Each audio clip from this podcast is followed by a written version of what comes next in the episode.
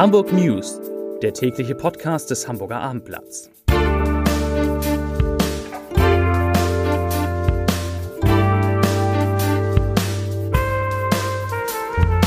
Herzlich willkommen. Mein Name ist Lars Heider und es ist irre heiß da draußen, aber auch mal ganz schön nach all den kalten Tagen. Zu unseren Themen heute. Wir haben mit Experten gesprochen, wie sie denn die Öffnung der Hamburger Schulen am morgigen Donnerstag sehen. Darum geht es in diesem Podcast und um diese Themen. Schleswig-Holsteins Ministerpräsident Daniel Günther bittet Touristen eindringlich, am Wochenende trotz des guten Wetters nicht an Nord- und Ostsee zu fahren. Blum und Voss will alle seine Mitarbeiter auf Corona testen und Hamburg bekommt ein Fahrradkino. Wirklich wahr.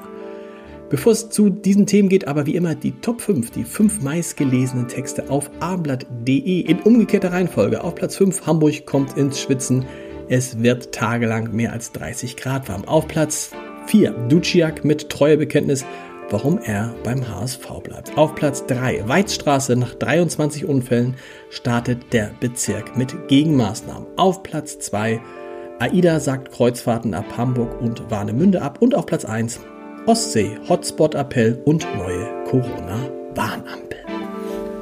Wer heute, so wie ich, auf die Zahlen guckt, auf die Zahlen der Neuinfektion, der Corona-Neuinfektion in Hamburg, der kriegt einen kleinen Schreck, denn die Zahlen liegen heute mit 25 deutlich höher als in den vergangenen Tagen. Aber kleine Beruhigung, das liegt vor allem an Blom und Voss auf dem Gelände der Hamburger Traditionswerft. Da ist es im Moment relativ still, denn äh, wo sonst bis zu 1500 Beschäftigte arbeiten, sind im Moment nur 30 Personen unterwegs, eine Notbesetzung und das liegt natürlich an Corona. Wir erinnern uns, in der vergangenen Woche hatte Blum und Voss bereits mitgeteilt, dass sechs ähm, Infektionen bei Mitarbeitern festgestellt worden sind. Daraufhin hat man 500 weitere Mitarbeiter getestet und die Ergebnisse dieser Tests, die liegen jetzt vor 49 von den 500 Tests waren positiv, also jeder Zehnte. Das ist unglaublich viel und man fragt sich natürlich, woran kann das liegen? Insbesondere deshalb, weil offensichtlich nur ein Mitarbeiter, der direkt bei Blum und Voss beschäftigt ist, äh, positiv getestet wurde. Alle anderen Mitarbeiter, die positiv getestet wurden, die kamen von Fremdfirmen. Aber keine Sorge, das ist nicht so wie bei Tönnies gewesen, dass die sich jetzt in irgendwelchen Massenunterkünften angesteckt haben. Ganz im Gegenteil, die wohnen alle in Hamburg oder im Umland und kommen dann von ihren eigenen ähm, Wohnungen hierher. Offensichtlich haben bei Blum und Voss Urlaubsrückkehrer von externen Firmen das Virus verbreitet und um da auf Nummer sicher zu gehen, werden nun sollen nun alle 1500 Mitarbeiter von Blum und Voss auf Corona getestet werden. Ich bleibe bei Corona, denn morgen werden ja in Hamburg die Schulen wieder geöffnet. Ganz normal, als gäbe es Corona da nicht.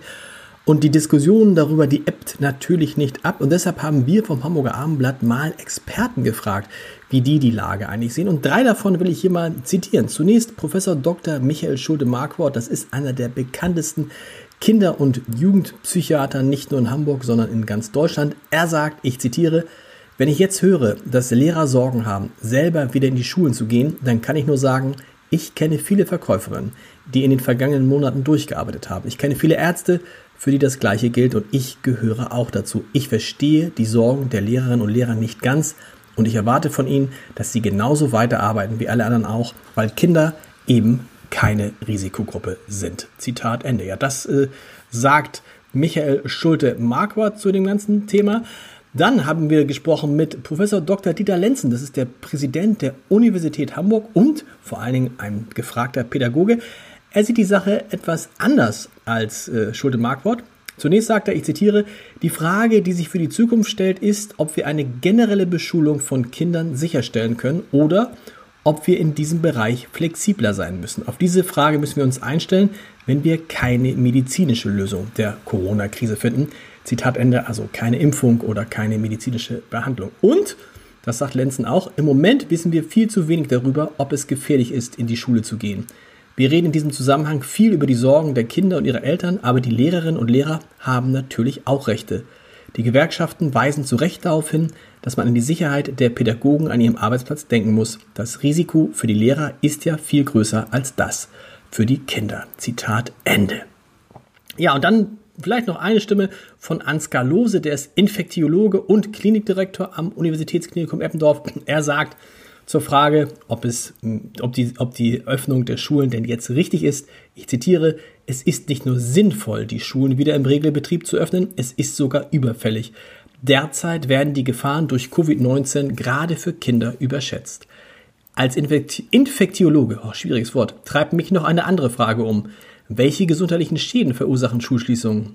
Ein gesundes Immunsystem muss regelmäßig stimuliert werden, um eine gute Abwehr gegen neue Gefahren gewährleisten zu können. Wenn das Immunsystem sich nicht in der Kindheit entwickelt und diese Erreger erst im Erwachsenenalter erstmalig auf ein ungewolltes, oh, Entschuldigung, auf ein ungeschultes Immunsystem treffen, wird die entsprechende Infektion sehr viel schwerwiegender. Zitat Ende.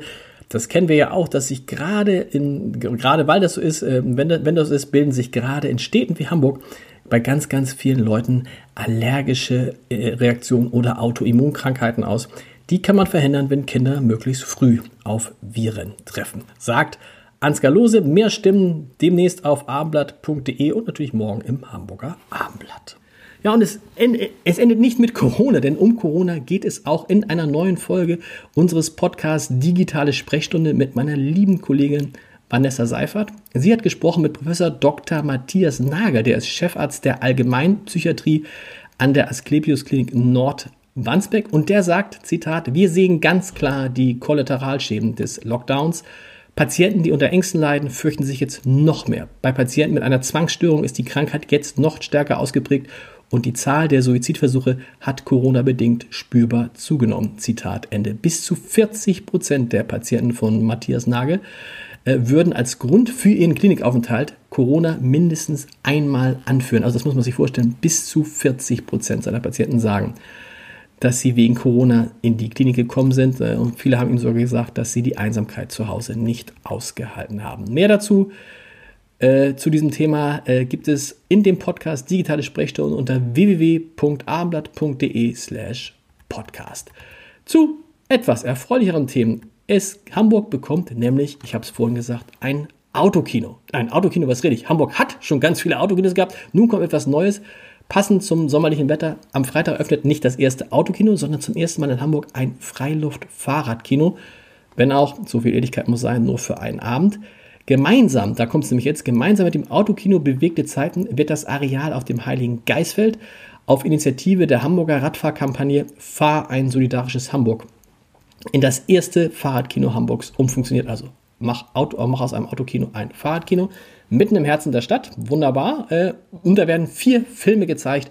Unter anderem das perfekte Geheimnis, eine Komödie, die Känguru-Chroniken und, ach, einer meiner Lieblingsfilme, Lindenberg macht dein Ding, der Film über das Leben von Udo Lindenberg. Da geht es um 21.10 Uhr. Also man kann einfach mit seinem Fahrrad dahin fahren und dann auf dem Fahrrad, ah, vielleicht wenn Sie, wenn Sie, wenn ihr ein Liegefahrrad habt, ist ganz bequem, sich auf dem Fahrrad dann ein paar Filme angucken. Einmalig an diesem Freitag, vielleicht gibt es dann ja öfter. Das Wetter soll auf jeden Fall glänzend werden und wo ich gerade beim Wetter bin, wenn Sie, wenn ihr plant, am Wochenende an die Nord- oder Ostsee zu fahren, Überlegt euch das doppelt und dreifach. Daniel Günther, der Ministerpräsident von Schleswig-Holstein, der hat zumindest Tagestouristen heute eindringlich aufgefordert, bitte, bitte eher nicht an die Küstenorte zu fahren. Und äh, da, dabei geht es vor allem natürlich um die Ferienorte, die nahe in der Nähe von Hamburg liegen, also in der Lübecker Bucht, um Scharbeutz, um Grömitz, Timmendorfer Strand. Da äh, ist es in den, am vergangenen Wochenende schon so voll gewesen, dass man kaum äh, mit den ganzen Fahrzeugen, mit den ganzen Menschen zurechtkam. Es gab kilometerlange Staus, man brauchte Stunden, um in die Gebiete zu kommen. Und deshalb appelliert der Ministerpräsident Schleswig-Holsteins an die Tagestouristen, bitte nicht kommen in Mecklenburg-Vorpommern. Wer dahin will, ist übrigens Tagestourismus weiter verboten. Nicht verboten ist der Lesebrief des Tages. Und natürlich, das habe ich fast gedacht, geht es heute im Lesebrief des Tages um etwas, was es gestern nicht mehr, um eine Nachricht, die es gestern nicht mehr in diesem Podcast geschafft hat, weil sie spät kam, nämlich die Nachricht, dass der Hamburger Innensenator Andi Grote wegen seiner nicht erlaubten Feier äh, in der Corona- Zeit äh, eine Strafe, ein Bußgeld von 1000 Euro bezahlen muss. Wir erinnern uns, Andi Grote hatte ja seine Wiederernennung zum Senator in der Haven City in einem Lokal gefeiert. Dafür muss er jetzt eine, ein Bußgeld von 1000 Euro bezahlen. Dazu schreibt Rita Humke aus Hamburg, hm, ich zitiere, nachdem die Bußgeldstelle über 10.000 Anzeigen bei Verstößen gegen Corona-Auflagen bearbeiten musste und inzwischen über 9.000 Bußgeldbescheide verschickt wurden, hat nun auch der Innensenator Andi Grote nach sieben Wochen seinen Bußgeldbescheid über 1.000 Euro erhalten. Ein wirklich milder Betrag. Bei 31 Personen, mit denen er gefeiert hat, sind das pro Kopf 32,25 Euro. Vergleichsweise mussten andere Personen, die sich nicht an Vorgaben und die AHA-Regeln hielten, zwischen 150 und 5000 Euro zahlen. Wurde hier mit zweierlei Maß entschieden.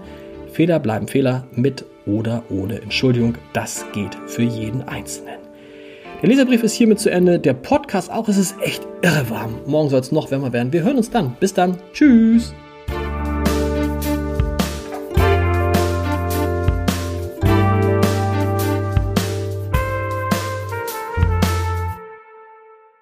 Weitere Podcasts vom Hamburger Abendblatt finden Sie auf abendblatt.de slash podcast.